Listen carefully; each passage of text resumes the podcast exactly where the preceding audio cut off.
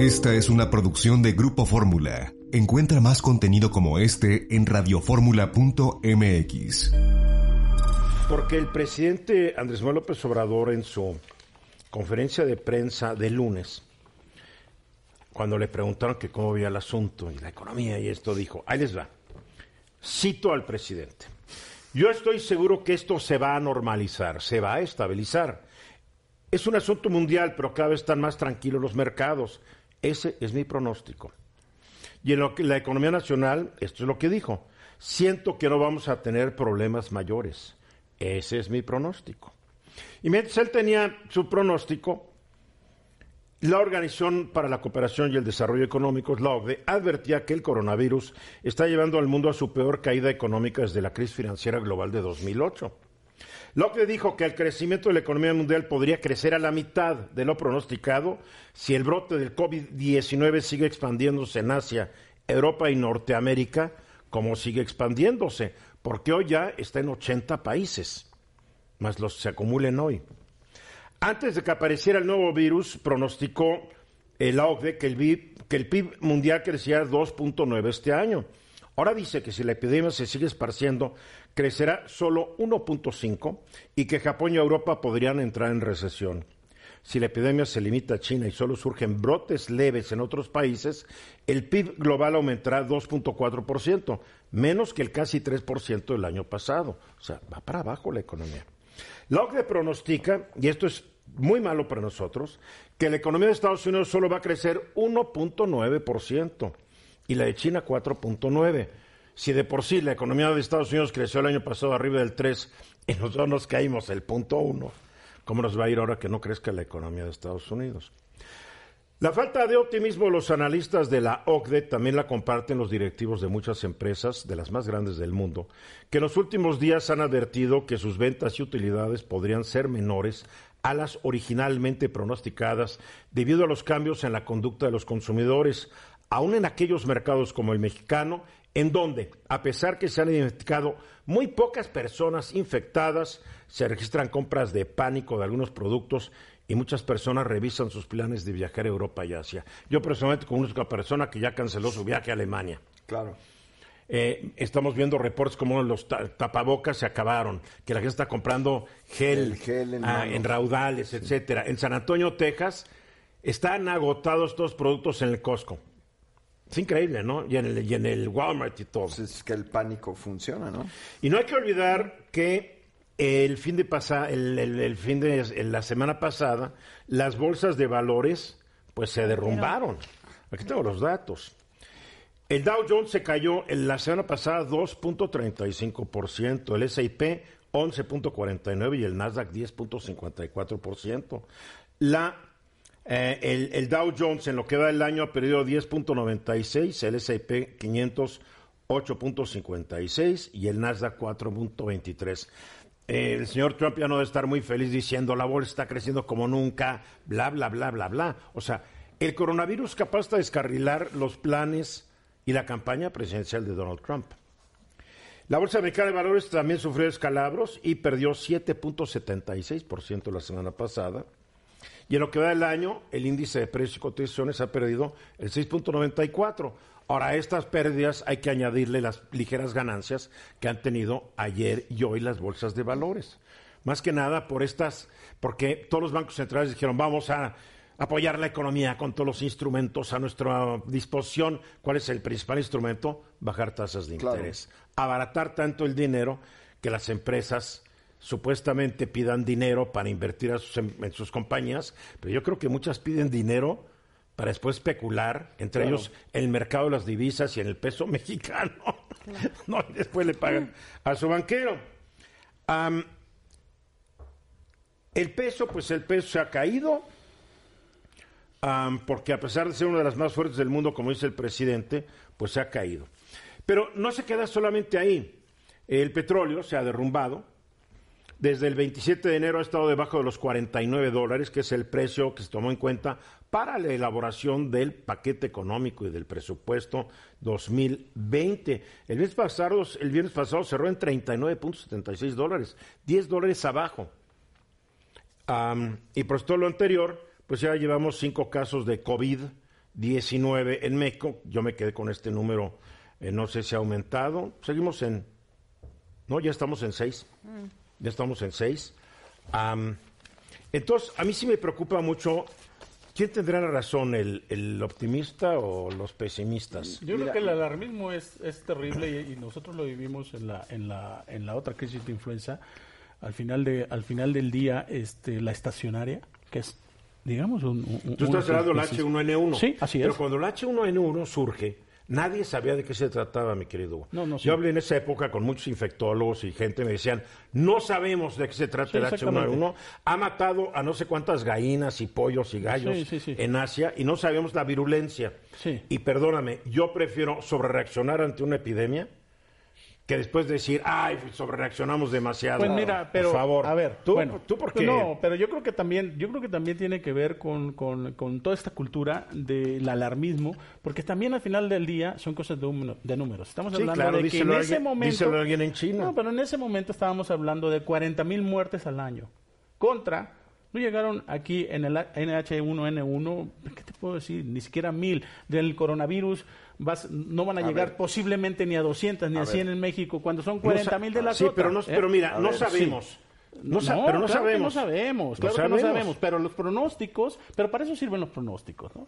Entonces digo, creo sí, pero los pronósticos se basan en un conocimiento de la realidad. Y de este virus no se sabe nada. No se sabe, sí se sabe el tipo de propagación. No se sabe de dónde surgió. Eh, el, no, el, este coronavirus. No se sabe este COVID-19. No sabe bien, a bien, si vino de un murciélago, no sabe. No sabe cuál fue el vector que lo transmitió. No Difícilmente se sabe, ¿no? No, no, sí sabe. El H1N1 ya se detectó que venía de, un murciélago que se parecía a Drácula. Después, no, primero creíamos que el periodo de incubación era de, de tanto tiempo, dejaron a salir a la gente y total que seguía incubando. En el caso, o sea, yo prefiero pecar de precavido. Yo sé que tú eres más audaz. pero la gente de Sinaloa sí, así, es. Por oye, por eso tienes pequeños problemitas en, tu estado. porque porque tienen esa actitud. No importa, dice Chapo, no importa. A ver, yo, yo lo que te quiero decir es esto. Primero, eh, tienes ya reportes en, varios medios de personas que supuestamente están curadas, las habían dado de alta y ah, regresan justamente y, vuelven a testear, vuelven a probar para positivos, justamente en San Antonio, Texas, que mencionó ahorita Eduardo, sucedió. Pero yo lo que quisiera y el ser humano se adaptó muy rápido el H1N1, lo que no sabíamos. Más. Oye, la vacuna de la influenza que te pone cada año ya trae H1N1 entre, varias cepas, pero cuando brotó, no todo el mundo tenía tus conocimientos, Hugo. No, mira, pero yo... todo el mundo decía, pero, no vamos a tener, va, va, a tener que desarrollarse una cultura tenemos que estar este, siempre viviendo en este tipo de alarmismo de, de, virus. ¿Por qué? no puede ser que pues estés diciendo eso. Es que es en ¿eh? serio, no puede ser. A ver, estamos en, en, televisión nacional, en radio nacional, por Dios, estamos diciendo, no, este, por favor, hay que acostumbrarnos. Eh, a ver, hay un tema de responsabilidad. ¿no viste lo que dijo el subsecretario Hugo López Gatel? El subsecretario Hugo López Gatel fue el menos alarmista que, te puedas imaginar. A ver, porque su papel es de no ser alarmista. y el papel de nosotros tampoco es ser alarmista. No pero el papel de nosotros es decir y pedir a la gente que tome sus precauciones. eso sí, yo estoy diciendo que salga y compre todos los geles y los... Es más, aquí hemos dicho, no dijiste lo opuesto, dijiste lo opuesto, no vayas y compres gel y no entres en pánico, pero tanto como decir, ay, nos tenemos que acostumbrar porque este tipo de cosas van a estar pasando, no, por Dios. Que se tiene que desarrollar por Dios, y no te vamos a ir a visitar al hospital. tiene que desarrollar una Y también creo que deberíamos hablar... Pero permíteme, yo sí quiero decir esto, hay un número total de respiradores en este país. Si la gente no es responsable, los recursos que hay, porque pasó en el HN1, cuando dijeron cuál era la medicina que lo curaba, todo el mundo fue y lo compró aunque no lo necesitaba. Sí, el famoso Tamiflu. Lo, que necesitamos hacer es cuidarnos, ser responsables, porque no hay suficientes camas de hospital por si esto se sale de control. Y en este país podremos criticar Más vale a China. Prevenir, querido no vamos a construir un, hospital en dos semanas, ¿eh? en dos semanas no vamos a construir. No, Eduardo, también me gustaría tocar este otro tema que, que, que tú mencionas de la relación que va a tener este el coronavirus o COVID-19 con la economía y también creo que eh, nos tendríamos que estar preparando con eso, ¿no? Bien, el COVID-19 coronavirus, porque hay muchos coronavirus. hay un coronavirus que nos da la gripe, el resfriado común y corriente. Es un coronavirus. Y, y yo no lo sabía, pero que yo, ya surgió este, ahora como que todos nos estamos volviendo disque expertos, ¿no? Porque es un, es, el campo de los virus es tan complejo, entenderle es tan complejo. Yo no me quiero ser como Hugo que sí le entiende a todo, man. Bueno, yo, yo O- reconozco, dice- de o dice yo reconozco mi ignorancia. Ay, Dios mío, no puede ser. Yo prefiero pecar de ignorante y hablar con los expertos y que ellos me Claro, digan, ¿no? por supuesto. Y también hay que decirlo, el, el subsecretario de Salud no es un experto en la materia. No, no. Es el vocero No es en la un materia, pero no Es un vocero, no es un experto. Tendría que ser un experto en comunicación. Y el vocero, el vocero del coronavirus brilla por su ausencia. Tendría que ser. Porque hay un vocero que nadie sabe ni quién es. Entonces, el, el que- el- el que habla de esto es el subsecretario López Gatel y lo hace con mucha calma, con mucha prudencia. De repente, hasta la Organización Mundial de la Salud ha tenido que corregir. Y todavía hoy otra vez dijo: Sí, es como si tuvieras una gripita. Ya la OMS ya le dije: no. no. Para empezar, es una tos seca. O sea, hay, mucha, hay muchas. Digo, yo como soy asmático, pues todos estos asuntos trato de estudiarlos porque, porque si no, yo no soy. Gente brava no de Sinaloa. Eduardo, no lo toques, Eduardo, ¿Viste, el porque- los síntomas, sí, ¿Viste los síntomas del Papa? ¿Viste los síntomas del Papa? No, ya, no. ¿Viste los síntomas del Papa? Sí, los claro. síntomas del Papa. Pero no tiene, ya lo verificaron. No, pero sí eran, parecidos, eran muy Dios parecidos. mío, el Sí, pero- alarmismo está No, todo lo que da no, como A ver, a ver, de hoy. No puede ser. a ver, vamos a ver cómo marcas y sectores de la economía son afectados por este virus virtualmente desconocido eh, que acaba de migrar al, al ser humano, el COVID-19.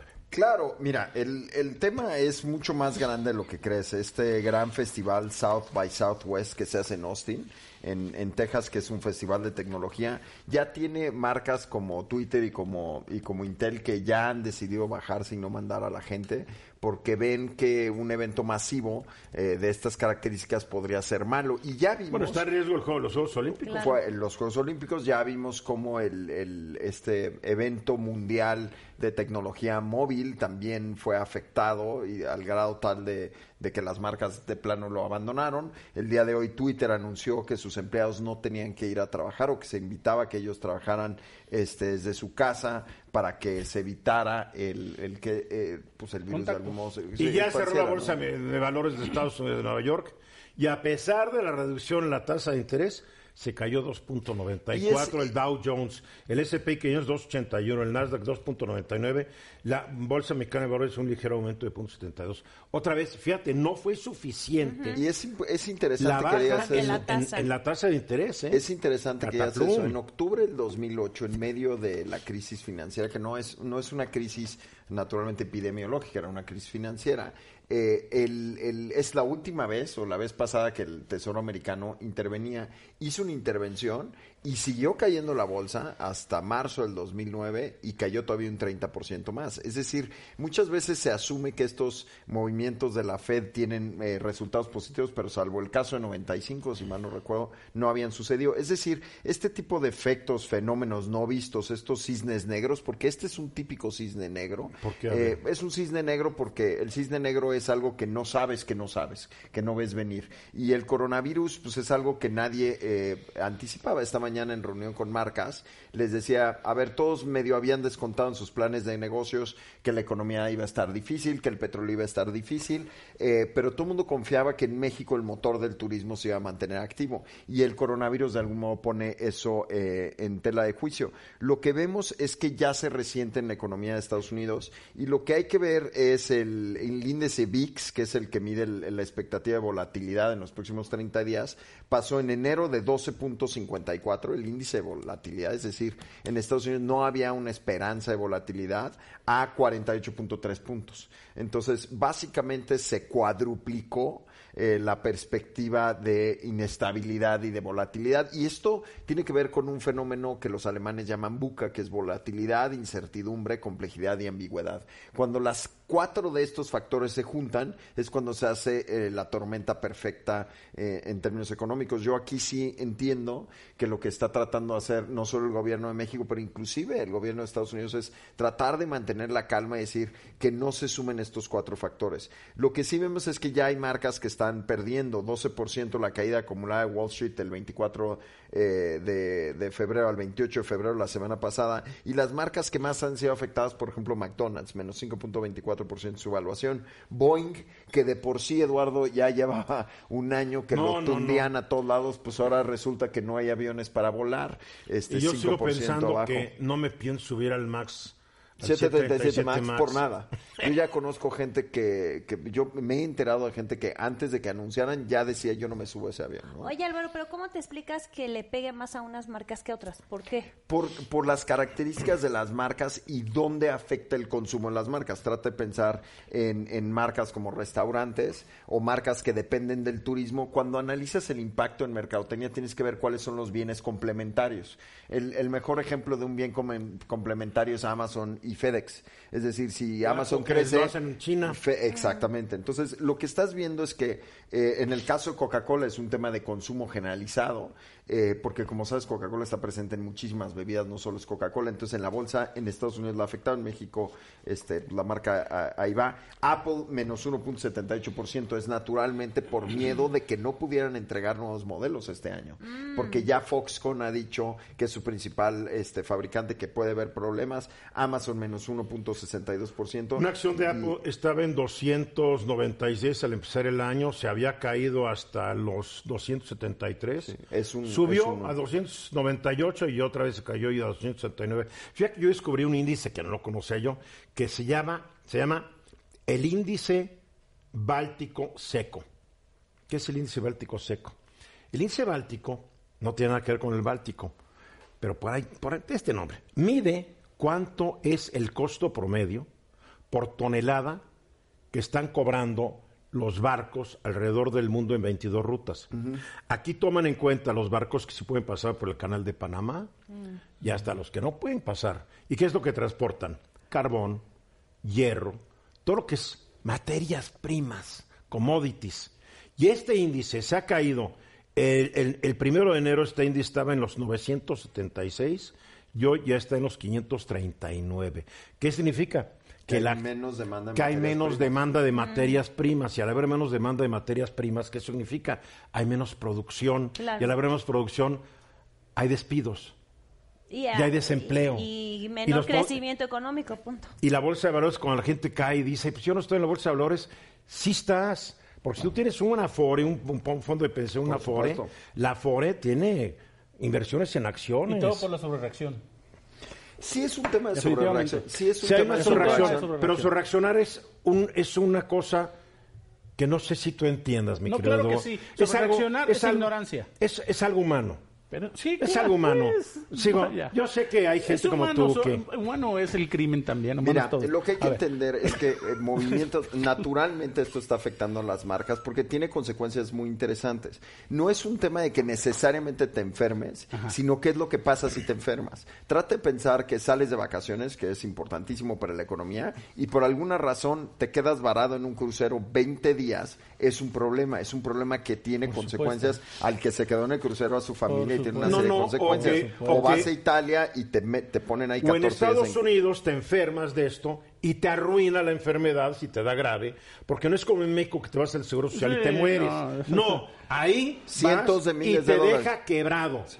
O Sí, sea, claro. más vale estar espantado, mi querido. Ah, a tú porque no mira. tienes problema. Tú, No, no, no, no, A mí, me to- a mí me tocó una, una enfermedad, una enfermedad de mi hija en Canadá y terrible, ¿eh? O sea, claro que vaya. sí. Lo que sí Pero te mira, puedo decir es que no puedes cancelar. Pero en Canadá, no aunque puedes cancelar. te cuidan. El, el Ah, sí. análisis, el análisis aquí, así, Hugo, ¿eh? el análisis aquí, Hugo, es el efecto en las marcas. Y lo que ves es que, Oye, por ejemplo, un viaje, las caídas son enormes. Alphabet 1.57%. Ahora, cuando tú En analizas en cuatro días, si tú analizas qué es lo que pasa, por ejemplo, en empresas como Expedia, que la semana pasada tuvo que hacer ajustes a su equipo por no llegar a números, es que los usuarios cancelan los viajes basados en miedo. Claro. Entonces, como es miedo, no puedes ejercer tu seguro. Si no es ignorancia, yo creo que es un... Porque tú, Parte es, no, no, parte yo creo parte, que es parte. un una condición humana de quererte proteger. Pero para Punto. esto, para Por esto ejemplo, están los expertos también. por ejemplo, para escuchar a los expertos. Sí, pero generalmente los expertos nadie los escucha. Número uno, por ejemplo, y ahí regresamos. ¿Dónde diablos está el vocero del coronavirus, coronavirus del gobierno mexicano? No, ¿Cuántas veces lo hemos invitado, Francín, al Mira. vocero? Yo te Y el vocero, pues no vocea. Digo, Yo- el yo- vocero del coronavirus. la idea es Ese- que como ya hay una matutina, una mañanera, ya nadie tiene que comunicar porque el presidente comunica Sí, todo. porque el canal está lleno ya de información. Es yo, la yo idea. te, yo te voy a dar Entonces, un dato. mira, no hay que Te voy a esperar. dar un dato porque del, mira, del cuando H1. estamos hablando porque parece que olvidas el país en que estamos o, o la- o lo que es la esencia del ser humano. la mayoría de los mexicanos no leen. Pero tampoco la mayoría de los europeos, vamos quedamos estos mitos mayoría de la de gente que cuando vas en mundo. Europa la gente está leyendo a No, la Dostoyevsky. mayoría del mundo no lee. La mayoría de la gente lee pasquines y la ve los artistas y los escándalos. La mayoría de la gente vive en una ignorancia. Bien, pero es la condición humana. Entonces hay que suponer que se van a asustar. Si yo, que más o menos estoy medio informado, tomo mis precauciones. Yo creo que Tú no, Mira, tú mira, no yo tomas una sola precaución. Bueno, sí, Yo creo Eduardo, que- Te voy a dar un pero dato, te voy a hay dar un diferentes dato. Yo creo precauciones que a estás precauciones. Hay gente que Estás exagera. No quiere decir que no tengas que peor. ¿no? Yo Pero hay que creo que entender por qué exageran. miedo ¿Sabes qué? Parecemos que esta mesa hay dos don, don per- doña y don perfecto. Exageran esos ignorantes. No, Así no es estoy el diciendo. mundo. Así es el mundo. Bueno, yo Por eso, Eduardo. Digo, estamos a de favor de que se tome la medida Mira. apropiada sin exagerar, eso es todo. Imagínate todo el mundo No. Es como si yo te digo, es como si te digo, no voy a ¿Cuál es la venir al programa porque Por me favor, contagio, no voy a venir al programa. ¿dónde la Dices, paras? no, Liliana, ¿Dónde para? No. ¿Cuál es? el tratar de hacer tu vida Tú llegaste y lo primero que era saludar de besito a todos. Yo no dije, vengo porque no. me voy a quedar en mi casa Mensajes. cuidándome del coronavirus. Estás escuchando Eduardo Ruiz Gili. Se está, se, se ha enviado una reforma del artículo cuarto constitucional. que esta reforma tiene como objetivo establecer el derecho a la pensión a adultos mayores, a niñas y niños con discapacidad y el derecho a becas.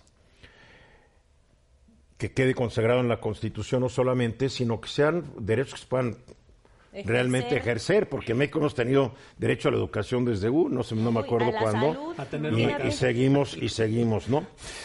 Aleida Alavés Rubís es diputada federal eh, por la y presidente de la Comisión de Puntos Constitucionales, diputada federal por Morena y nos acompaña por la vía telefónica. ¿Qué hola Aleida? ¿Cómo estás?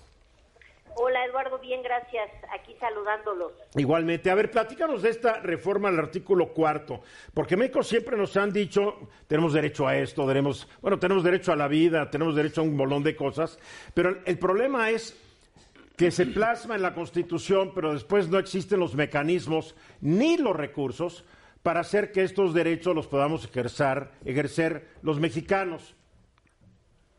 Pues precisamente para que eso ya no sea un legado solamente aspiracional, los derechos, eh, en esta ocasión estamos incluyendo garantías de esos derechos, como lo son el otorgar eh, este apoyo a personas que vivan en situación de discapacidad, teniendo en cuenta que vamos a empezar con los que vivan en condición de pobreza, porque también eso es parte de lo que tenemos que atender como Estado mexicano, ir contrarrestando la desigualdad, Correcto. porque pues tenemos que empezar con, con la población más vulnerable y lamentablemente pues es la población indígena la que está en esta situación y si hay un indígena que además tenga discapacidad pues es prioritario atenderlo. Entonces hay esas consideraciones en esta reforma en donde la prestación para discapacidad será en esas condiciones, becas para niñas, bueno, para todos los niveles escolares que hoy nos explicaron ampliamente en qué consisten y cómo se estarían proporcionando, también empezando por personas con mayor eh, grado de vulnerabilidad o pobreza. Y además, esto sí como un derecho, la pensión universal para adultos mayores. Ver, cuando hablas de la Eh, pensión universal para adultos mayores, ¿no se debe tomar en cuenta también el nivel de pobreza? Yo conozco gente que no tiene ningún problema económico y hasta en broma, broma te dice, fui por mi pensión. Digo, ¿qué pasó?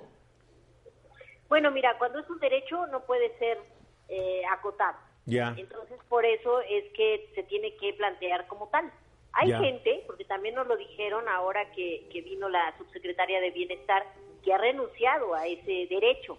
Pero bueno, eso es otra cosa. Nosotros no podemos, como precisamente lo que queremos es un estado de bienestar. Yo, yo la verdad he, he optado por no, yo ni me he inscrito para, para esa pensión. Ah, bueno, pues eres una de las personas que haciendo, eh, bueno... eh, eh, ¿Por qué el- porque prefiero que se lo den a alguien que sí lo necesita, Leida. Exacto. Bueno, eso es una parte que uno tiene que considerar, pero el derecho lo tiene. Bien. Y si tú quieres ir a reclamarlo, puedes hacerlo. Y eso es lo que el Estado tiene que garantizar. Bien. Ahora, este, este Estado, esto es para personas con discapacidad permanente de 18 años, y aquí es algo muy importante, indígenas de hasta 64 años. Aquí se hace una diferenciación entre, entre los pueblos originarios y los que no lo somos. Lo que pasa es que, insisto, la vulnerabilidad, la pobreza, eh, el deterioro de la vida, lamentablemente empieza más rápido en poblaciones indígenas. Entonces, por eso se está considerando que ellos accedan desde los 65 años y la población urbana eh, a los 68. Esa es la consideración que nada más, insisto, tiene que ver con que hay tratados internacionales, hay principios que necesitamos hacer valer y en este caso eh, la progresividad va a tender a eso, a que después, en un momento que espero sea el, el más pronto, pero no estamos en esas condiciones económicas, se haga valer igual para todos. Pero por ahorita se va a arrancar así. Ahora, lo que me gusta de la iniciativa y de esta reforma es que dice que el Estado establecerá, conforme a la disponibilidad de recursos, un sistema de becas para los estudiantes de todos los niveles escolares de familia en condición de pobreza. Creo que es muy importante que se aclare que es dependiendo de los recursos. Bueno, eso ya lo quitamos. ¿Lo quitaron? ¿Pero por qué? Porque, bueno, se pone en los transitorios mm. para que guardemos con, con mucha ecuanimidad que con la Constitución, insisto, tiene que hacer principios y, y, además establecer legados que sean eh, en donde se aspire a que realmente esto pueda ser universal.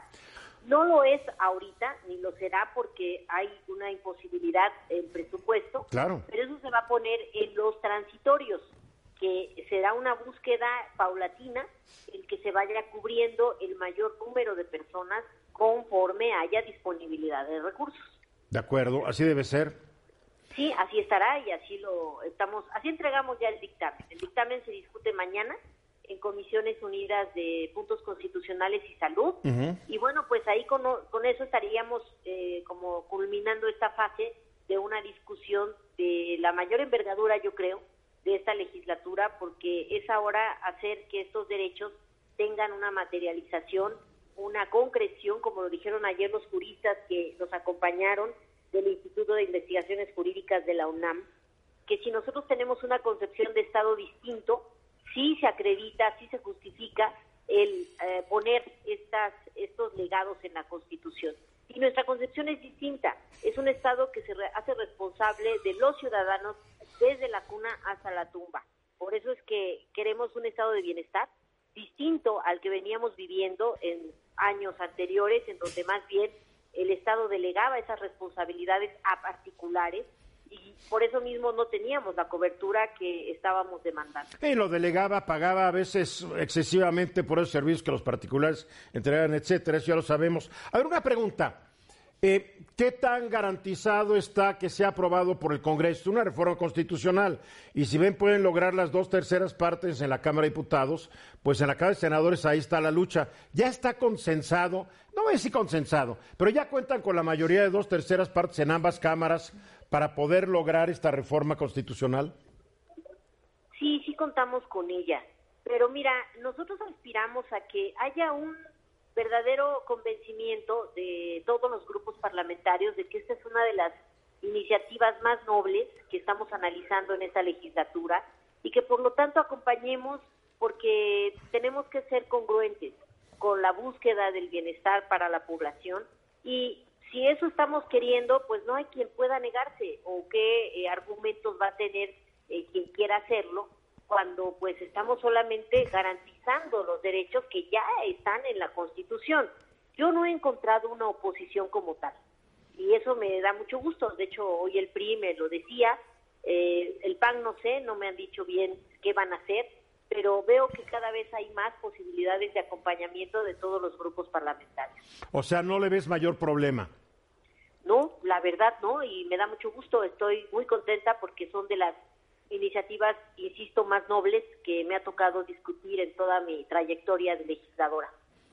Bien, esto entonces se presenta mañana a comisiones. ¿Cuándo crees que las comisiones lo aprueben y se vaya al pleno? Mañana mismo. Ah, mañana mismo tenemos- ya. Sí, bueno, no, no lo estamos, ya llevamos, eh, la iniciativa tiene tres meses, la Cámara. Nosotros tenemos décadas peleando este derecho. Se hizo ya un parlamento abierto ayer y hoy con especialistas, asociaciones civiles que nos vinieron a plantear inquietudes muy atendibles que estamos analizando qué se incorpora de eso. Y mañana en la comisión, eh, bueno, en Comisiones Unidas estaremos presentando ya eh, las conclusiones, el dictamen y este a su vez se irá a pleno el, jueves para primera lectura y el martes para una discusión ya eh, en pleno de todos los grupos parlamentarios. Muy bien, pues deseo que suerte y ojalá, ojalá no se politice más esto, ¿no? Porque, No, como, como tú que, dices, bueno- los objetivos son nobles y bueno, ya, ya veremos después de dónde vienen los recursos, ¿no? No, bueno, sí también estamos con eso. Y hay un estudio de, eh, de impacto financiero que nos entregó el Centro de Estudios de Finanzas Públicas, que sí estamos encontrando que desde ahorita ya se están invirtiendo recursos para esto. Obviamente van a tener que ir eh, incrementándose y eso también se atenderá, pero lo vamos a hacer con toda responsabilidad. No se trata de poner cosas que después no se cumplan. Correcto. Aleida, mil gracias, suerte. Muchas gracias a ti, Eduardo, y un saludo a todo tu auditorio. Igualmente, ahí nos vemos pronto. Aleida Alavés Ruiz es diputada federal por Morena y presidente de la Comisión de Puntos Constitucionales. Pues la verdad, ¿quién se puede pelear de que le den una pensión a la gente? Claro, yo creo Digo. que aquí, aquí lo único donde, y, y- y tal vez ellos mismos sintieron que se equivocaron un poco, es en lo que tú decías de, de lo que podría ser la palabra discriminatoria, decir, de separar a los indígenas de los no indígenas. Porque ellos mismos hasta dijeron, bueno, es que lo hubiéramos hecho nada más con parámetros de pobreza extrema. Pero lo entiendes pues, también que sí, viven en claro, claro, pero ¿no? ahí sí creo que hasta ellos mismos como que... Bueno, la cosa poco, que ¿no? aparentemente tienen ya la mayoría de dos terceras en ambas cámaras. Eso Falta. es bueno. No, el dinero, mira, el dinero, el dinero, con Mientras dinero- no digas que es lo de menos. el dinero, mensajes. Aquí estamos de regreso. A ver qué. María Luisa Albores, eh, chapaneca, de Ocosingo, es la secretaria de Bienestar y pues algo hizo porque antier el subsecretario de Planeación, Evaluación y Desarrollo de la Secretaría de Bienestar, pues que le manda su renuncia al presidente. Le dice, pero el presidente, tu jefe es María Luisa, ¿por qué él me invitó para esta chamba y ya me voy? Porque María Luisa me quitó la responsabilidad de Sembrando Vida, que son los principales proyectos del presidente, y ahí nos vimos. Y hoy en la mañana, cuando le pregunto sobre esto, el presidente dice, no, no, yo no le acepto la renuncia. La, la que se ve es María Luisa, ¿no? por Digo, supuesto. no, yo, ¿cómo queda? A ver, a ver, ¿cómo quedas No, como jefe oso, que corres a alguien y el jefe tuyo dice, no, pues May va a regresar, hola María Luisa, y le va a pintar un violinazo. ahí No, de ahí en adelante Por no le va a hacer caso a Pero, nada. pero Eduardo, Por mira, supuesto. también te voy a decir una cosa. Yo creo que no es el único caso de y el mismo presidente lo dijo, es que hay como pues no dijo rivalidades, pero sí hay este este Hay tema de como en cualquier equipo como en humano, cualquiera, pero el problema es que a mi parecer el presidente no los maneja bien, ¿no? Entonces tiene este Con- ¿por gente que tiene mucho poder por abajo, ¿no? O sea, por, por decir de niveles, ¿no? Como en este caso, un puedes tener poder. Pero un jefe de pero es unidad, o puedes pero tener sí poder. sí Pero eso siempre que- ha sido uno de los mejores amigos de Enrique Peña, el subsecretario de Gobernación, es. que ni pelaba al secretario y pero al acordaba final, de esto. es. al Miranda. final se guardan, Miranda. se- Miranda. pero se Que, guardaban que las dice que anda escondido, aunque Sí. tenga fuero del legislador, ¿no? Pero... Yo creo que en este en este ver, gabinete creo- le está generando un poquito más de problemas de lo acostumbrado al presidente. eh, yo, yo lo veo como... Ah, yo creo que mira, yo en todos los sexenios veo Por favor. Eres muy Estos joven. diagramas Eres de- muy joven, estos Liliana, no diagramas de poder. Este no recuerda, no recuerda. poder y a ver, yo creo- a ver. Hugo. Yo, yo creo que el presidente lo que sí no debe haber hecho es en público crear este tipo de conflictos. Realmente, digo, ventilarlo porque... No, el que lo debería haber hecho era Javier May Rodríguez. No, no, no, bueno. Porque Javier May Rodríguez, Pero antes de atrás. renunciar, hubiera ido con el presidente, oye, Echarlo para atrás. me está, me está, me está quitando esto, eh, tú dile o a ver cómo lo arreglamos o me voy. Mira. Ah, no, renunció. Lo anunció públicamente, que fue con el presidente, mandó al demonio a la secretaria, y hoy el presidente le da la razón a él. Pues es la lo que le estoy diciendo No, de es las que la- formas, es que, que las la formas se información cuidan sí, sí, también, pero porque mira, eso mismo a ver, protege al, al presidente. Vamos a ver cómo vino la información. La información es que la secretaria María Luisa Albores presiona a May Ramírez para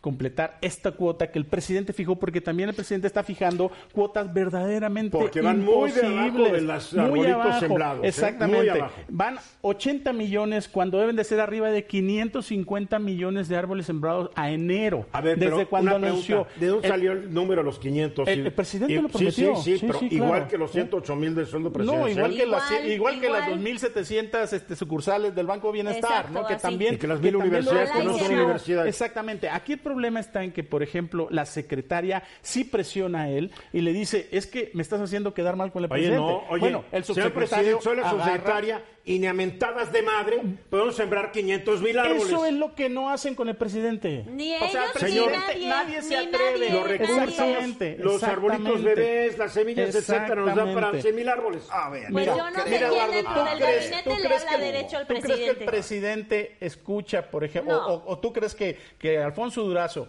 va a encarar al presidente y le va a decir, es No lo sé, imposible? no lo sé, bueno, no es lo sé. Es lo que están haciendo No lo sé. ese es el problema. No lo sé, porque Por- no pasa tú chisme, dices. no lo sé. Yo no puedo decirte que el presidente no les haga caso. Yo no sé cuál es el trato que tiene el presidente Es con que- subordinados. No lo sé. Bueno, No pero lo sé. el, el problema, bueno, tú, lo- tú lo estás diciendo, ¿por qué no le dice la, la secretaria que no pueden alcanzar esas metas? Es lo que dice Liliana. Simple y sencillamente porque no lo quieren todos encarar. sus secretarios, ¿eh? si no le quiere decir y no va No a lo llegar, pues por amor propio debería renunciar. Bueno, Punto. es que a mí es me que- parece bueno, que es pues, una es el discusión estéril. No, si no, tu, no, si tu no, jefe no. te pide algo que no puedes lograr, Le que no dices. estás de acuerdo, y además Pues eres un servidor público. O No, la- no, no la clave por es hablar, porque un no servidor todos- público. Eduardo, no me digas que se han cumplido las metas No. en todos los temas. No se han cumplido las Bueno, metas, entonces no yo hubiera renunciado que si tú todos. me dices que si todos hubiera los sido temas... una gestión por no lo sé, ver, yo no lo sé. Tú acabas de decir que ninguna secretaria, es lo que tú acabas de decir, no cumplió con sus metas No es cierto y por eso tampoco. deberían renunciar todos. Mira. si, si tienes las pruebas que lo demuestren, Ay, de Eduardo, acuerdo. bueno, vamos a las, a las secretarías, este...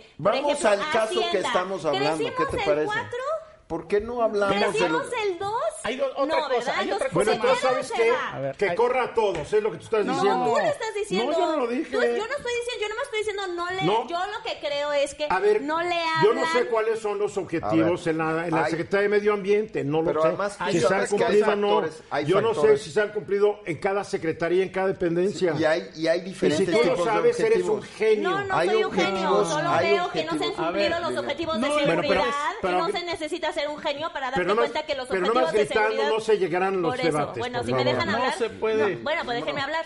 O grito Bueno, o déjenme vas- hablar. es que vas para la tercera ¿Dónde vez. Bueno, Vas a la tercera vez que dices lo mismo. Liliana, Álvaro. Liliana, yo lo Y que no es pienso esto maltrato es que a la hay... mujer, Sí, es maltrato, es que ahora sí ya es bien tenemos que cuidar Liliana, aquí. yo lo que voy a decirte esto es que hay diferentes tipos de objetivos. Hay objetivos que pueden ser operativos, que dependen de ti, donde te dicen, oye, tú todos los días vas a tener que cargar mil cajas y tú humanamente puedes cargar 500. Es tu responsabilidad decir, no. Y hay Claro. objetivos que son o estratégicos o exógenos, como el tamaño, la economía, el crecimiento, que son mucho más complejos. A mí me dicen, oye, tú tienes que sembrar esa cantidad de árboles. Ya vi que no se puede, que todo. O que el personal que se me asignó, fíjate, No es va a ser suficiente o no tiene la capacidad y no se me deja hacer nada para resolver el objetivo, no puedo ser responsable de él. A ver, Así Bueno, simple. esa es la. Ese tipo de es la lógica. Ahora, hay que- que ese no tipo de lógica gobierno. no funciona en No, política. No, ese tipo de lógica no es funciona en el gabinete. A ver, menos gritos eso. y más argumentos, No, por por favor. A ver, A ver, mira, el la tradición la segunda. mexicana, Sí. la tradición mexicana Eh, sí, señor, lo que usted diga, es señor. de que al presidente nunca se le dice que no. Exactamente. Es más, si te ofrece una chamba que no quieres, También tampoco dices que no. Así es. Y por eso sabemos muchos que Así jamás es, estaríamos en la política, así ¿no? es. Pero ¿por qué? ¿Por qué no le dices que no? A ver, yo sí le diría que no. No, bueno, pero ¿por qué, por qué la mayoría de los políticos le- no le dicen que no? Porque su- Porque están pensando en su futuro político y ellos prefieren hacer quedar mal al presidente a contradecirlo. O Esa es una verdad. Pero ¿cuál es el futuro político de verdad. Javier May Rodríguez? No, bueno. Nadie pero- sabía no, que no, existía no, hasta bueno. ayer. Hay A ver, mucha gente por- que no pues es sabemos que subsecretario. existe y ¿Por qué que no, la- te- y no- que no está piensas que quieres ser secretario? Pues, o por sea, ¿tú crees que quiere Mira, tumbar a, no, quiere tumbar a tumbarla, María Luisa pero quiere ser secretario. O sea, tumbarla. el- pues el presidente ya le dio una bala, le dio un espaldarazo en Sí, público. claro. Igual también lo hizo cuando está diciendo el presidente que no van a poder hacer las, las 2.700 en dos años, 2.700 sucursales del Banco del Bienestar, simplemente porque ellos no concibieron cómo esta burocracia a los tres niveles de gobierno, a nivel este local, a nivel de alcaldías, a nivel estatal y a nivel federal, pues tenía que hacer una tramitología. El Oye, presidente el dijo, programa "Seis le meses", recomendamos, ¿eh? y yo le recomendé al señor presidente, Tú- yo que se olvidara construir sucursales Claro, pero- que no van a servir para nada, que para eso hay oficinas de correos, de Pero el telégrafos, presidente- de, de licores, donde pones un mostrador y está tu banco del bienestar. Pero el presidente está en eso, el pero, presidente a ver, está en que Hugo, sí. independientemente de eso, ¿tú crees que la refinería va a salir en tiempo y forma? ¿Con los su- costos que se han planeado? No. supuesto ¿Tú que crees no. que este el tren Maya va a salir en tiempo? Bueno, no se necesita A ser ver, este evidente ¿qué para conse- darte cuenta que Bueno, los secretarios no le dicen que no al presidente y no se van a cumplir las que voy, metas. a lo que voy es que las consecuencias de todo este tipo, a lo que voy es que las consecuencias de todo este tipo de cosas, ya las está sintiendo el presidente y si no da un giro en esto, ya, ya vimos ayer dos encuestas, que se crean o no en ellas, impactaron. El presidente habló de ellas. Esto ya le está, ya se le está facturando al presidente, ya se le está facturando. Si no le pueden echar la culpa a los supuesto, neoconservadores, así neoliberales que es, se fueron, así que se fueron ya hace más de 500 días. Pero Por te supuesto. digo que ya no Eduardo puedes, tampoco ya no quiere puedes, cambiar el rumbo. Por ejemplo, se, se- hay- hay- se ha tomado eh, como pues una mala señal, por ejemplo, que empieza a vender los cachitos de la lotería el mismo domingo de la marcha, ¿no? No, O sea, el lunes, el lunes, de- el lunes del paro, es el 9. Es el 9 que Es se el Pues vender. las La vendedoras de la lotería tal vez no salgan. Es el nueve. A ver, rápidamente, y tú querías añadir que a todo este escenario que se le que le va complicando la situación al presidente, viene lo de la marcha del 8 y el paro nacional de mujeres del 9. Por supuesto, porque por ejemplo, en, Queda este- en estos números, exacto, porque que es muy esto- peligroso. En estos números que, que vimos nosotros de la caída en las encuestas, ¿sí? Entre no mujeres, están. su caída es terrible. Terrible, terrible. Ahora, esta acción, como tú dices, Liliana, de lanzar a la venta el día 9, el 9 del paro nacional, creo que al final, finalmente es una afrenta que la van a tomar muy mal la Ya mujer. se está tomando así. Ya se está tomando mal y obviamente los opositores van a tratar de inflar esto y van a tratar de enfrentarlo. Entonces, este tipo de cosas no las puedes seguir haciendo. Pero, Definitivamente. pues, ahí es cuando la gente dice, pero ¿quién le habla al oído al presidente? Pero hay, hay muchas, este, también gente que dice, pero ¿y las feministas que tienen el gabinete no le dicen nada? ¿Pero qué pasa con Olga Sánchez Cordero? Pero, a pues, ver, ¿qué nada, que feministas no, hay si en el... no le Mira, hablan. María Luisa Albores fue incapaz de decirle al presidente, es una de las feministas fuertes que tiene, la secretaria de Bienestar, fue incapaz de decirle al presidente, estamos a la séptima parte de los árboles que prometimos. O sea, le puedes fallar a lo mejor por el 20%, por el 30%, pero no puedes hacer 80 millones cuando están esperando 550 millones. Tampoco, tampoco hace eso la secretaria de la Función Pública y Merendira Sandoval, porque simple y sencillamente en cuanto el presidente dice algo, ella también. el- Oye, trata- están surgiendo muchos apoyarlo, conflictos ¿eh? de interés dentro del gabinete y dentro Así de es, mucha por gente. supuesto. Parece que Erendira no se da cuenta. Así es, sí, sí, vaya, ¿no? eh, eh, eso es O un sea, hecho. El, el hecho es de que los problemas que han caracterizado a todos los gobiernos anteriores, pues obviamente están alcanzando a este. Y por ejemplo, lo de las mujeres, ahí me preocupa mucho, porque como que queda claro que una causa que no es patrocinada por el presidente, como que le resta validez. Sí. La Bueno, desacredita ya sucedió también. con la marcha en la inseguridad. Igual aquí en en 2004, en México. 2004 lo mismo, ¿no? Sí, sí, sí. Pero yo sí creo que el presidente se debería poner las pilas porque las mujeres fueron el gran bastión que, que lo llevó a la presidencia. Por supuesto. Las mujeres.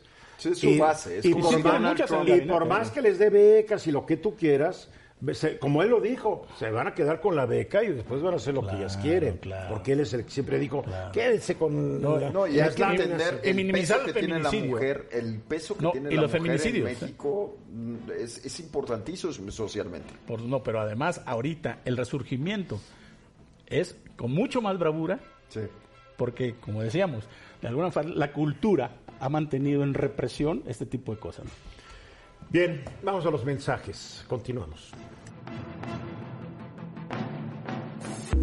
Estás escuchando Eduardo Ruiz Gili.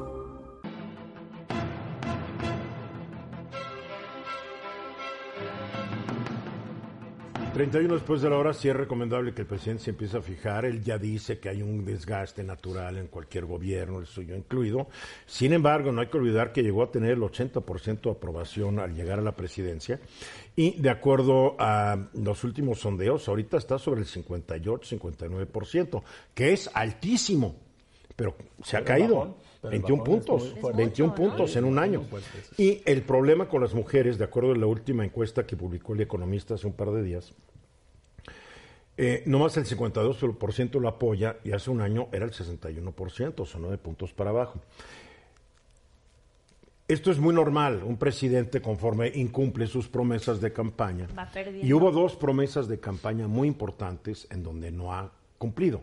Uno, la el crecimiento de la economía. Ahora, como tú dijiste, Álvaro, el crecimiento de la economía depende de muchos factores internos y externos. Es exógeno, o sea, la caída del petróleo, por más que el presidente quiera, le va a restar recursos a la hacienda pública, le va a restar recursos a Pemex. Pero a la gente no le importa. Eduardo. Estoy explicándolo, yo sé que a la gente no le importa. Gracias por aclararme. No, no. Am, lo de la, la delincuencia. El presidente prometió, número uno, que iba a meter al ejército al cuartel. Después se dio cuenta que era imposible hacerlo. Al ejército lo convirtió en Guardia Nacional. La Guardia Nacional iba para defendernos contra los malos. Y se ahora, truquea la frontera. ahora está, ahora está de muro fronterizo, la. Guardia Fronteriza. Entonces, Que era tampoco- algo que él anticipaba. Tampoco es culpa de él que el gobierno de, Ba- de- de Trump amenazara con aranceles del 5 al 25%, Nadie lo que hubieran que- quebrado el país, hubiera sido catastrófico. Entonces, entre causas internas y causas externas, pues eso explica su baja de popularidad. Y lo peor es que estas causas van a seguir. La economía del, del mundo no se va a mejorar. Este último pronóstico de la OCDE para la economía de Estados Unidos, crecimiento del 1,5% este año, es fatal para México. Fatal para México. Pero el año pasado. Eduardo, no teníamos este panorama tan negativo como yo sí creo que ahora lo vamos a tener para los próximos años y mira cómo nos fue. Por, yo sí me atrevo a decir que las razones son mayormente internas. No, porque, Manejo el- no, porque el precio del petróleo ya venía bajo y ya venía como problemas. La guerra de Estados Hola, Unidos. bueno, la.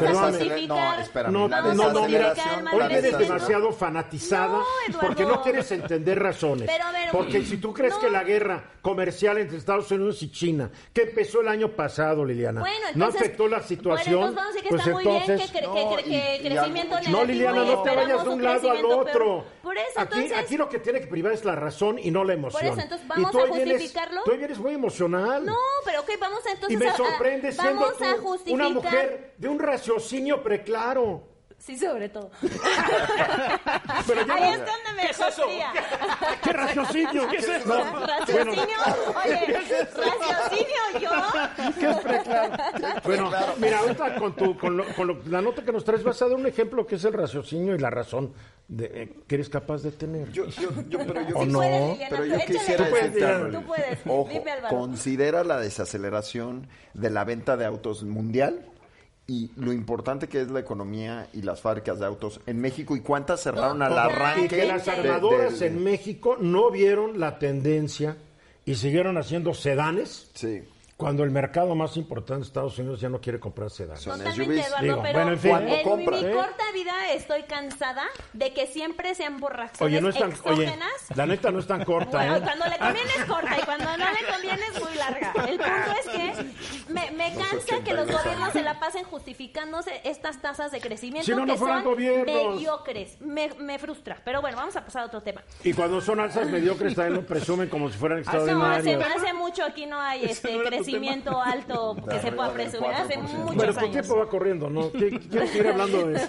No, ya no. Oye, Eduardo, mire, lo que sí vamos a hablar es sobre otro problema que, que aquí en México no lo sentimos tanto, yo creo que sí lo tenemos, pero, pero más dentro de una clase social, pues un poquito más privilegiada, yo, yo diría, Eh, y es el tema del endeudamiento de los jóvenes por eh, tratar de financiar pues cursos o maestrías o demás, básicamente pues En los Estados Unidos. posgrados, ¿no? No, no, en Estados Unidos desde la licenciatura que vienen los préstamos. A lo- pagar, en a, Chile, a claro. endeudarte. En Chile fue un ¿no? problemón. En, en Estados Unidos, alguien que acaba su carrera ya debe como 50 mil dólares. Sí. Y es- La licenciatura, ¿eh? No son los apenas, posgrados. sí. apenas. Y, y también, Eduardo, es cierto que, pues, eh, mal que bien ahora el mercado laboral, y no solo en México, sino en el mundo, te empuja hacia tener maestría o doctorado. Y eso, como toca es decir, bueno, te, ya si te endeudaste para, para la licenciatura, ¿qué te puede esperar? ¿No? Ese nivel de endeudamiento de maestría o de doctorado.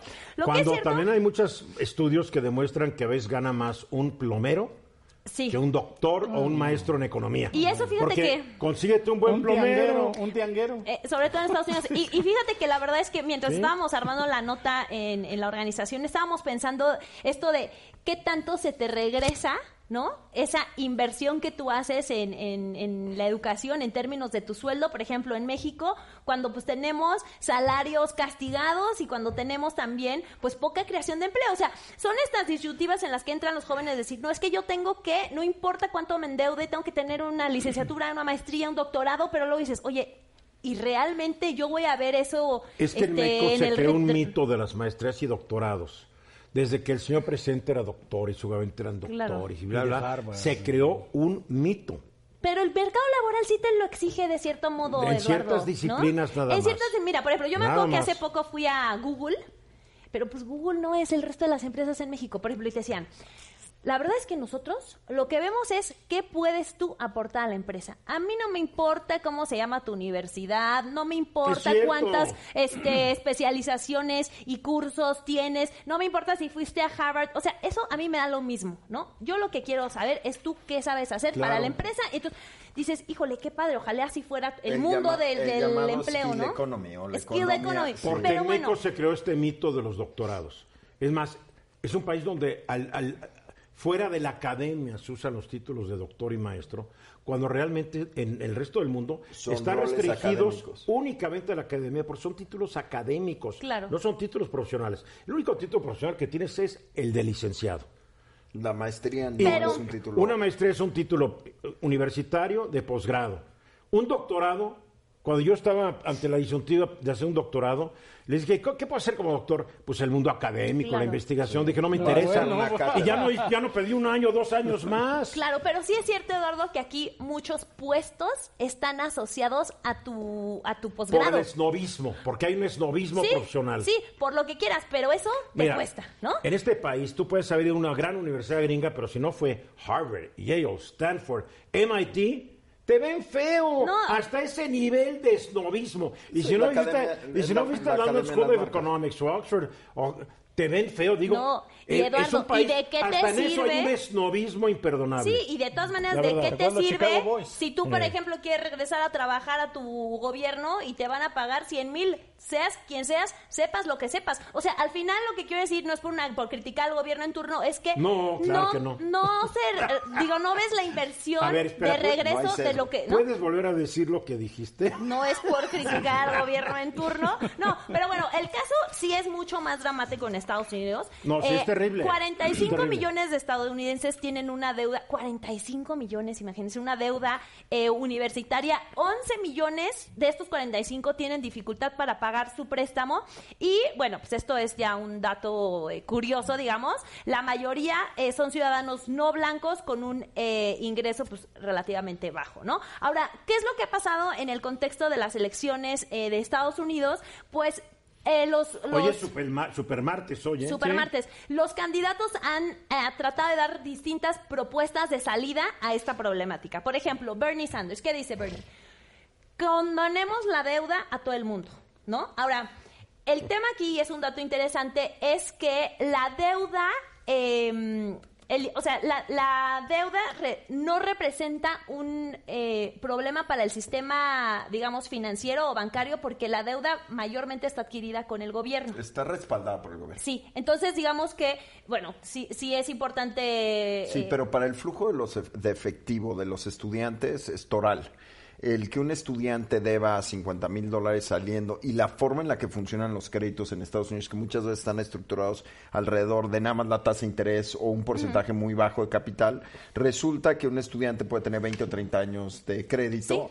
que es eh, bueno para los para la idiosincrasia claro para la idiosincrasia mexicana de ver 30 años pero este, Álvaro, pero si además tú después quieres un crédito de coche un crédito de casa. No, no, porque además, pues, obviamente, como que vas avanzando en la vida en esos 20, 30 años y vas, no sé, casándote, el hecho es que hay un problema social de una bola de jóvenes que no pueden pagar la deuda y no la van a poder pagar nunca. Exacto. ¿Y Ahora- qué va a ocurrir? Que después acaban en el buró de crédito de su país, Claro. en donde se vuelven insolventes Insolventes E totalmente. indeseables. e indeseables. Ahora- en un país donde lo único que cuenta es cuál es tu calificación credit score. crediticia.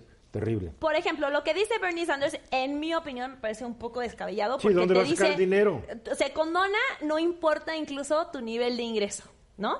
Este, y luego tenemos, por ejemplo, Pues estamos a hablando de 1.5 billones de dólares. Billones de Es lo que dólares. deben. Así es lo que dice Bernie Sanders. Ah, borrón y cuenta nueva. Así es, Eduardo. Es, o sea, tanto como las deudas de tarjetas de crédito o créditos automotrices, o sea, de ese, de ese tamaño, ¿no? Ahora, lo que dice eh, Mike Bloomberg y Joe Biden es que dice que debes de eh, condenarse la deuda dependiendo de tu ingreso. Que a mí, la verdad, me parece algo un Pero poquito más sensato, no problema, mañana cambia de Ya, opinión. mañana hable- hablaremos de qué pasó hoy en el Super Tuesday.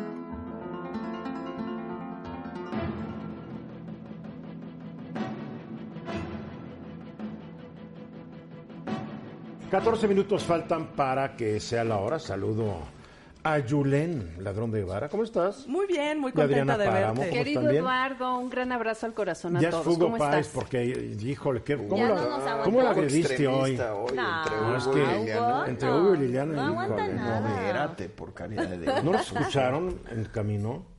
No, porque estaba yo peinándome, entonces ahí no entra la señal. Madre santa. Ah, qué buen pretexto. Y yo estaba con los abrazos al corazón, que no lo entonces tampoco escucho y me- escuché. Es lo escucha de repente el programa, no a venir a de platicar de sus cosas. Siempre lo escucho y Digo. hoy pasó Pero esto. regáñalas bien, Eduardo. Es que no sé a mí cómo me regaña fuera ¿Cómo te del aire. regañe? Y Sí. ustedes así de, "Ay, En lugar de nosotros hacerte Es que frente nos para que no te regañen. Sí, sí, a mí muy poco. Ahora regaño fuera del aire. Ok, la Fuerte. canción. Am, a ver, Julián, platícanos tu aventura. Pues bueno, hice un ejercicio personal, este, con unas conclusiones basado en que eh, nosotros siempre estamos hablando de cómo cuidarnos, eh, de cómo, este, pues prevenir ciertos delitos y también A ver, como cuando dices cómo cuidarnos, cómo cuidarnos o cómo deben cuidarse las mujeres. cómo debemos cuidarnos como mujeres, pero Bien. también aplica para, pues bueno, la ciudadanía en general, en, en general, pero en particular como mujeres. Bien. Esto es algo totalmente anecdótico, basado en algo que me sucedió personalmente con un problema que tengo con el administrador de mi edificio. Me lo has que- platicado, sí. Exactamente, que no sabe que existen leyes, que hay reglas que no puedes romper. Que se cree el dueño de tu departamento. Exactamente. No sabiendo que tú al pagar la renta, la dueña, mis pagues la renta eres tú. Y no Exactamente. puede meterse ni hacer nada. Bien. Sí, por eso hay varias procuradurías. El tipo, bueno, pues es, es, es muy neurótico y entonces dije, bueno, basado en esto, ¿cuáles son los lugares que tengo que tocar? Dije, primero, punto número uno, pertenezco a la alcaldía Miguel Hidalgo, entonces hice contactos con ellos. Punto número dos, este, Secretaría de A las pero Mujeres. ¿qué, qué, de- qué- qué lugar de, las, de la Miguel Hidalgo? Sí, y punto número tres, rápidamente, Procurador- eh, Procuraduría Social. Bien. Miguel Hidalgo, estuve en la alcaldía porque me estuve informando, porque luego no sabemos qué mecanismos hay para protegerte. En la alcaldía Miguel Hidalgo, la verdad, me fue muy bien. Entonces, ahí tienen un grupo que se llaman Los Plata, que son nueve personas muy bien entrenadas, súper educadas, que 24-7 dan servicio a la ciudadanía, a los vecinos, visitantes o lo que sea por cualquier problema que tengas. Es un equipo de proximidad vecinal y pertenece a la Comisión de, de Seguridad Bueno, ¿ya Ciudadana. que te ayudaron? Sí, ellos Afuera me de ayudaron. muy bonito. Me asesoraron porque me dijeron, a ver, creo que tengo este problema de violencia. Primero dime si es un problema, si estoy siendo agredida y qué corresponde basado en lo que te estoy platicando. Me dijo, Bien. sí, sí es un problema de violencia. Necesitas venir a poner un acta en el Ministerio Público, pero además, como eres mujer, nosotros tenemos aquí un programa de abogadas de las mujeres del Ministerio Público Bien. que hay en todas las alcaldías por parte de Secretaría de las Mujeres. Ella me asesoró, me dijo, bueno, tu caso no entra en tema literal como de mujeres porque aquí es violencia familiar. De hecho, mientras estuve ahí, que fue ¿Pero toda qué la mañana. familiar no es tu pariente este? No, no es mi pariente. Entonces- Pero me tocó ver este, varias mujeres violadas, Mm. este, tres mujeres, casos muy fuertes en las cinco horas que estuve en la mañana en el ministerio. Sin embargo, soy mujer y ella tiene como, tienen que contarme, tienen que asesorarme y que yo quede conforme. La verdad Bueno, estuvo muy bien. ¿presentaste la denuncia? Sí, presenté horas. la denuncia para Cinco que... horas, rápido. Sí. Tenías todo el día. Sí, porque no tienen las impresoras en buen estado. O sea, si esa es una cosa que el gobierno tiene que Bueno. invertir en eso, no fueron ellos, la verdad. impresoras, En impresoras, en papel y en cosas, muy Sí, y de eficientemente. repente no hay arbolitos Sí. para sembrar, ¿ves? También sí. Ah. para ponerle a estas personas un alto, un límite de que no me pueden agredir. Bueno, entonces ya levantaste la denuncia, ¿y ahora qué va a pasar? Ahora, este, lo que sigue pues es dar seguimiento para que le avisen a esta persona que no tiene derecho a hacer lo que él cree que sí tiene derecho, Bien. que es agredirme, gritarme. La otra, Procuraduría Social, la verdad es que ahí te dicen muchas cosas de, a ver, estas son las reglas del juego comunitario, no puede ser un administrador si no está dado de alta en PROSOC Porque es un vecino y tomó el curso. Sí, no es del administrador, no es Sí. nada, es un... No puedes cobrar y no puedes pedir cosas extra sin darle a los vecinos, que es lo que me está pasando a mí. Le dije, órale, pues te pago lo que crees, o sea, no, que no, te es debo, que si no está en pero el contrato no puede cobrar un peso más de lo que está en el contrato. Exactamente. Así y fácil. entonces, sí, lo que hice fue ahí levantar una queja y ellos ya le van a avisar al administrador que no puede ser Es que no es administrador. Exactamente. No, es Si tú ya lo- empecemos sí, con la Sí. definición si tú correcta. ya lo calificas Exactamente. como administrador, ya lo está haciendo el Ah, administrador. La persona que está fungiendo. Pseudo administrador. Exactamente. Entonces El le van a avisar. mantenimiento, más bien. Exacto, que no tiene derecho, que si va a subir Que no hay ni contrato de mantenimiento, nada. Que tiene obligación a avisarme y que no puede violentarse con las personas basado en que la gente no va a cumplir sus caprichos. Bien. La tercera instancia es Secretaría de las Mujeres. Traté de hablar desde el 21 hasta hoy con la directora de Vida Libre de Violencia, porque para mí es muy importante Desde el saber. 21 para acá, o sea, ya pasaron más de 10 días. ¿Ya pudiste hablar con Estuvieron muy ocupados, no les fue O sea, no te posible. hicieron caso. Ni personalmente ni por teléfono. O sea, no Sí. sirvió la Procuraduría esta de la mujer. En este sentido, me temo mucho Digo, que solamente en la ¿no? alcaldía. Desde el ¿No te 21 para acá. Sí. ¿Y de quién depende esta Procuraduría de la de la Mujer? Secretaría de las Mujeres de Ciudad de México. ¿no? Y Con justo me todas las acerqué a broncas que hay ellos. es para que te hubieran contestado en dos Porque no minutos. sé mis derechos, no sé qué onda con las mujeres, muchas cosas que asumo, pero que necesito saber directamente. Y la verdad me da mucha pena decir que, que no tuve esa respuesta. Pues suerte. Manténlos Entonces- informados, ¿no? Muchas Procu- gracias. ¿Se llama Procuraduría de la Mujer? Sí, sí. Increíble Sé mujer, no Secretaría de la Mujer. Una que no procuraduría puedas que no procura. apoyo. Secretaría de la. Mujer, sé mujer. No Eh, acaban de no tomar el cargo desde hace un mes, pero... ¿Cómo se llama la procuradora o cómo se llama? Ay, perdón, no tengo el nombre aquí Averígualo escrito. para, sí. para mandarle saludos. Y, e insistí, Bien. pero bueno. Y curiosamente, violencia doméstica, Sí. porque podemos decir que de alguna manera Es. Julen Sí. está siendo víctima de un patán, que es su vecino, que yo creo que está Sí. haciendo su negocito cobrándole lana a todos, ante la irresponsabilidad de los dueños reales del edificio. Sí. Sí. Y que puede agrediendo escalar, impunemente a las Y personas. la porque ausencia de la asamblea de condóminos, porque también es que esa es la clave. Y el órgano máximo en un Pero- condominio es la Sí, asamblea no, de condóminos. no hay- Pero no hay una administración que se haya establecido Sí, con la porque PROSOC. la gente compra un el condominio y ya lo renta y háganse Exacto. bolas. Así es. México. Sí, y justo estamos empatando este tema porque muchas veces vivimos en una violencia tal que la hemos normalizado y no nos damos cuenta muchas veces cuando estamos viviendo en ¿No violencia. escucharon hace rato a Liliana? ¿Cómo tuve que gritar ¿No para que me vieron la escucharan? ira? Un Sí, cuando estuviste en, en este proceso de violencia. Mi tímpano Entonces, derecho está roto. Hugo estaba Valdría- tirado en posición fetal ahí atrás llorando.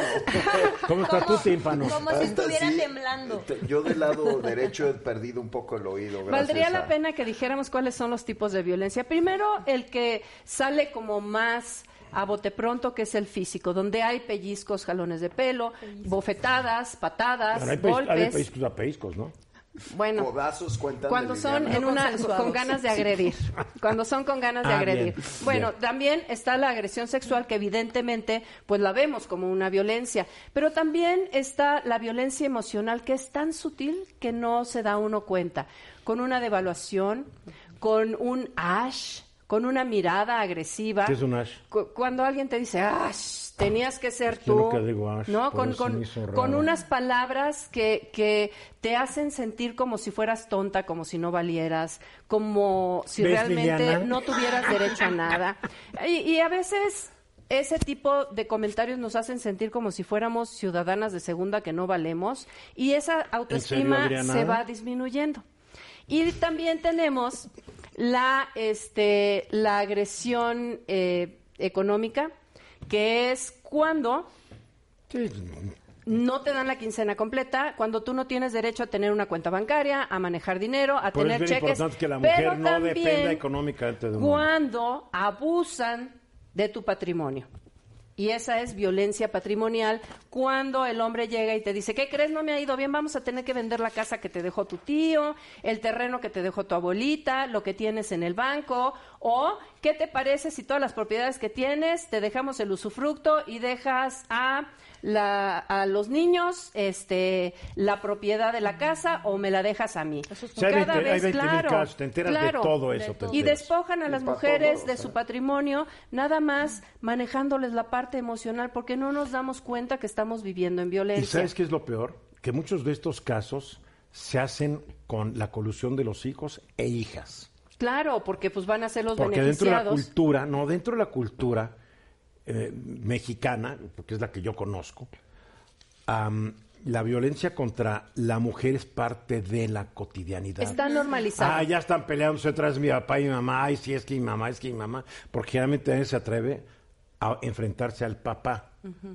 La mamá es la persona siempre frágil y vulnerable. Donde los mismos hijos, ay, mi mamá. Y al papá, cuidado. Porque el papá también sobre los hijos ejerce el control físico, el control económico. Y la violencia No, se es- gesta en casa y a veces papá llega, violenta a la mamá y la mamá violenta a los niños y obviamente cuando crecen No, los papá a hijos veces pues llega dejan de a la mamá y a los y a hijos. todo mundo. Hombre. Y el caso es que ahí es normal que cada quien se grite, se escupe, se patea y todo es violencia. Y esa violencia se desborda. O sea, se cuando la gente llega a esta y mesa y se pone a gritar calles. mucho, es sintomático de algo. Claro, y de aquí se sale a las casas y Mm. se va. ¿Será sintomático de que una mujer violentada que no le dan su espacio? Pobrecita. Ah, ¿verdad? Ah, Oye, ¿verdad? no sabíamos que estaban Se pegando en los casa. voy a voltear. Se los voy a voltear. Liliana. Muchas veces la gente se cuestiona, ¿por qué si le están pegando y la están maltratando no se sale de la casa? Por no Porque señores ir. y señoras, hay una casa que se, que hay una cosa que se llama síndrome de Estocolmo.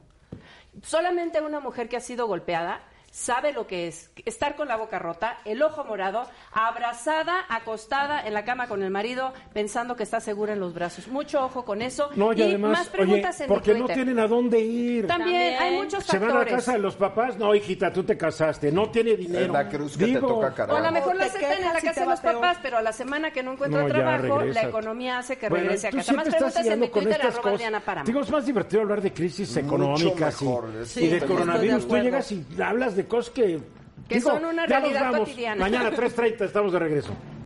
Esta fue una producción de Grupo Fórmula. Encuentra más contenido como este en radioformula.mx.